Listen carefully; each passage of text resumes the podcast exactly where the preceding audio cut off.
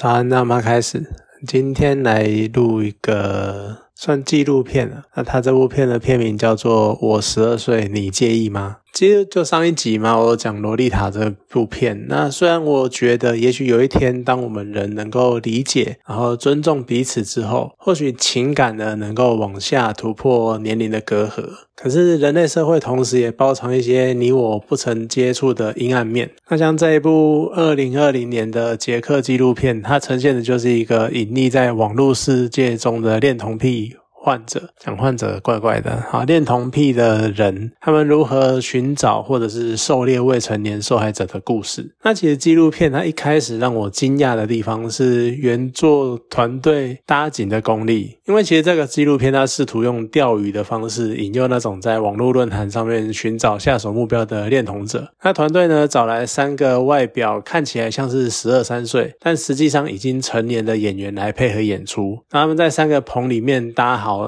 的房间布景里面，然后就是上网，然后等待恋童者上钩。那这时候团队就在外面拍嘛，拍摄他们在房间里面的样子，就模拟那个样子。那当然，他们都是透过论坛聊天，那有时候需要视讯对话。所以为了瞒过荧幕对面的那个人，这个房间的布景呢，它不只是里面的摆饰都要非常的生活化。我觉得他们最猛的是连那个灯光的角度，然后还有灯光的强度，他们都要塑造模拟成自然阳光的样子。像下午的时候就会有下午的阳光，然后白天，然后早上早上阳光，然后傍晚什么什么的，然后还要符合他们聊天的情境跟当时的时间。虽然说注意这一个好像有那么一点画错重点可是我还是非常的佩服这种专业的造景能力。此外，一开始我就多多少少有点疑惑，就是虽然说你特地找来这种外观年龄比较年轻的成年女性，然后让他们假扮未成年的少女，但是毕竟在人生阅历什么的，还是会有一些差距。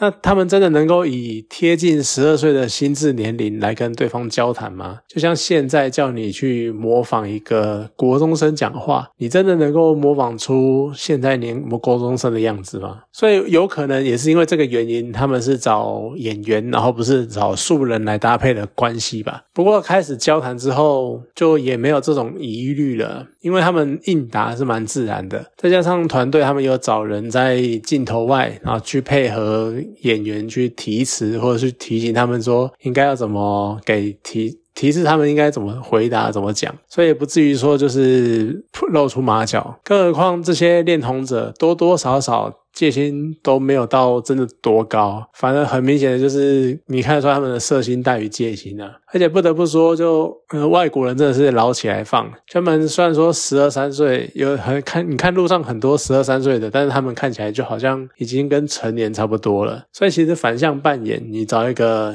外表比较年轻的成年人，但是他们可能都会觉得很像。你搞不清他们到底是十二三岁还是成年的这样子，那当然就一切的前置啊都设定好之后，接下来就是看各种恋童者秀下限的时候了。就我真的还没有在任何一个作品里面看到这么多屌照，虽然说我也是男的，但是我实在是没有办法理解，就到底为什么。我看跟人家见面，或是跟人家聊天，然后我要传屌照给人家看，就我不懂那个心态到底是怎样。尤其是他们的尺寸，虽然说好像有打马赛克，但是看起来好像也还好嘛。不过影片中倒是有解释这一点啊，就是他们有些人呢在视讯的时候突然漏鸟，其实想要看另外一方那种惊慌失措，哎呀你怎么这个样子那种害羞的样子，他们就会有一种很满足那种一些病态的快感。那当然也有一些人是你。打开视讯就看他手那边一直动，一直动，一直动。我们当然都一定会知道他现在到底到底在干嘛，他在自慰。可是演员呢，他们就可能还要配合人物设定，因为他们是一些天真的小女孩，所以呢，他们还要很天真的问说：“啊，那你在做什么啊？怎么手一直抖，一直抖？”结果有的很白烂的，就镜头对面那个男人还会回答他说：“我在擦东西，在擦什么？”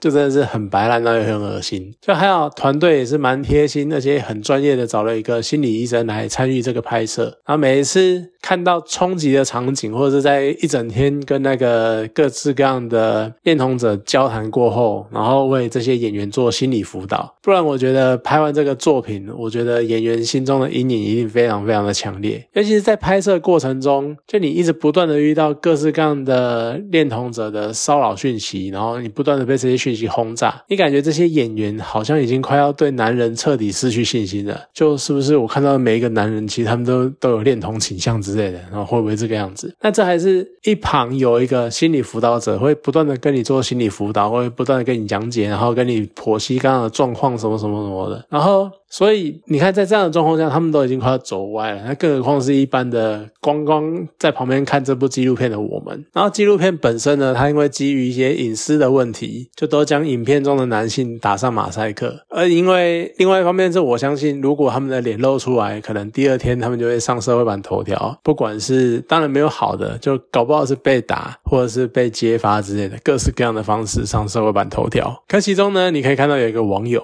他跟演员之间的那个对话。你可以感受到他在跟女孩聊天的时候，仍旧保持一个风度，然后能够保持一个很有礼貌的状态。而且他会提醒这个女生，或提醒他交谈的对象应该哪注意哪些地方啊？你不应该怎样怎样，在网络上应该如何如何。然后甚至做后来还会同意在影片中露脸。就原来他是一个，他真的只是想找人聊聊天。就你要知道，就是。你看了这么多找女孩子聊天，然后他们只想要诱拐，只想要欺骗，然后满足自己性欲的变态之后，就当你开始怀疑我会不会跟着坏掉，我会不会跟着开始心理扭曲，或者是价值观开始走歪的时候，突然遇到一个，哎，他只是真的认真的想要找人聊天，他只是一个普通人，然后他只是很。有来有往的，想要找一个朋友认识而已。你看到他露脸那个片段，我就真的是觉得谢谢你，因为那段真的是蛮感动的。说哦，原来这个世界还是有光明的那种感觉，有没有？就是你在极度黑暗的状态中，就算看到一个普通人，你都像看到一道光一样。那影片中有一个稍微有一点点离题的事情呢，是我看到演员们他们为了满足恋童者不断的各式各样的要求，因为人都这样嘛，一开始聊天，聊天完就要想要开始看照片，看照片完可能。就会开始想要视讯干嘛的，或者想要见面，可以层一层的来啊。但是你要要照片，啊，尤其是这种状态下。恋童者他们要的通常都是裸照，可是演员当然不可能真的拍他们裸照给他看啊，就于公于私都不想这么做。所以呢，他们为了维持这个联系，然后让整个纪录片能够继续进行，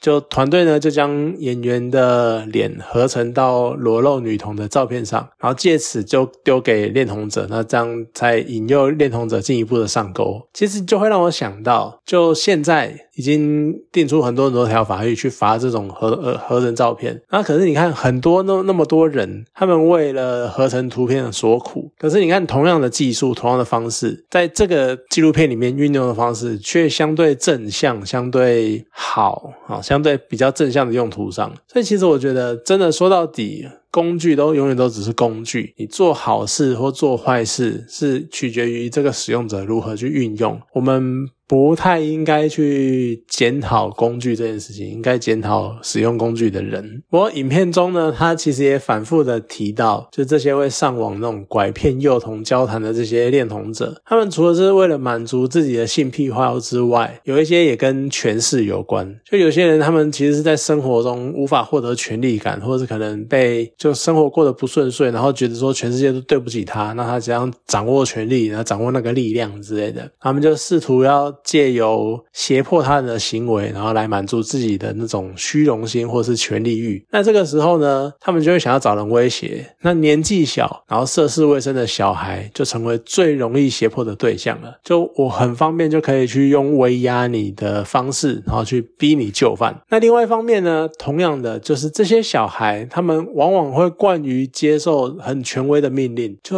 哦好，你叫我要干嘛干嘛，因为你是大人，就好像我要听大人的话，所以我就要做什么事情这样子。所以就在这样的状况下呢，一个愿打，一个愿挨，然后就形成了一个恋童者跟被恋者的关系。那其实看到这个，我就会想到我之前曾经看过一个部落格，它里面是一个。布洛克他旅居北欧国家，然后他有一天要带小孩去挑学校去入入学参考的时候，那有一间不错的学校，其中那个老师讲了一句我印象非常非常深刻的话，他讲说被权威养大的孩子学不会民主，这真的是造成我很大很大的冲击。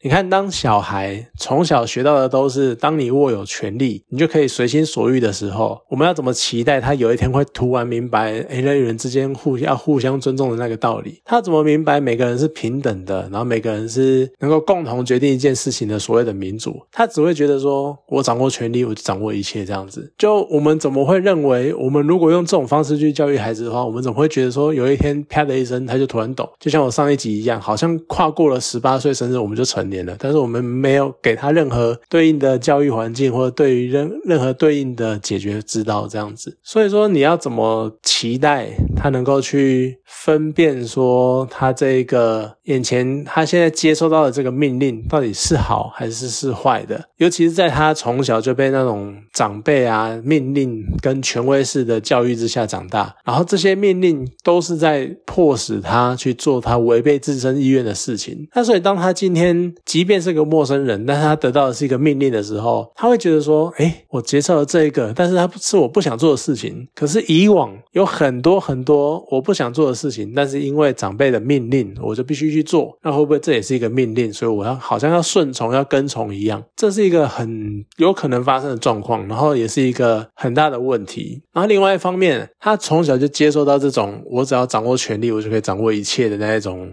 行为模式，那他当他长大的时候，发现我们得我得不到这个权利，我做不到这些事情，我只是一个讲难听点是乳蛇，所以我没办法掌握权力。那这样我没办法随心所欲了，那怎么办？我要去各式各样的方面，在各个地方寻找我的权利欲，寻找我掌握一切的那个力量。那会不会这个时候，他就又为了满足这样的权利欲，就像我刚刚之前讲的这些恋童者一样，然后迫使他们去迫害幼童，成为下一个加害者？所以你看到最后都会发现，就这些环节，他们是一环扣一环的。所以，我们如果不仔细的去找出最根源的源头，我觉得我们永远都会在这种无穷无尽的循环中打转。我们永远都会哦，这边有什么东西，我们去把它抓起来，就觉得这样好像会结束了吗？不会，因为还会有不断。只要你这个结构整个模式没有改变，那这样的人就会不断不断的产生出来。就我上一集有讲嘛，其实我讲过，我们人类社会情感连接的形式。在打破阶级，然后打破种族，再打破了性别的隔阂之后，会不会有一天我们也超越这个所谓成年幼年的限制？可是看了这部纪录片，我看这些心理扭曲的恋童者，也许他们称得上是一种老鼠屎，因为他们的存在，所以让我们鄙视恋童者这件事情，鄙视喜欢小女生的人、小男生的人。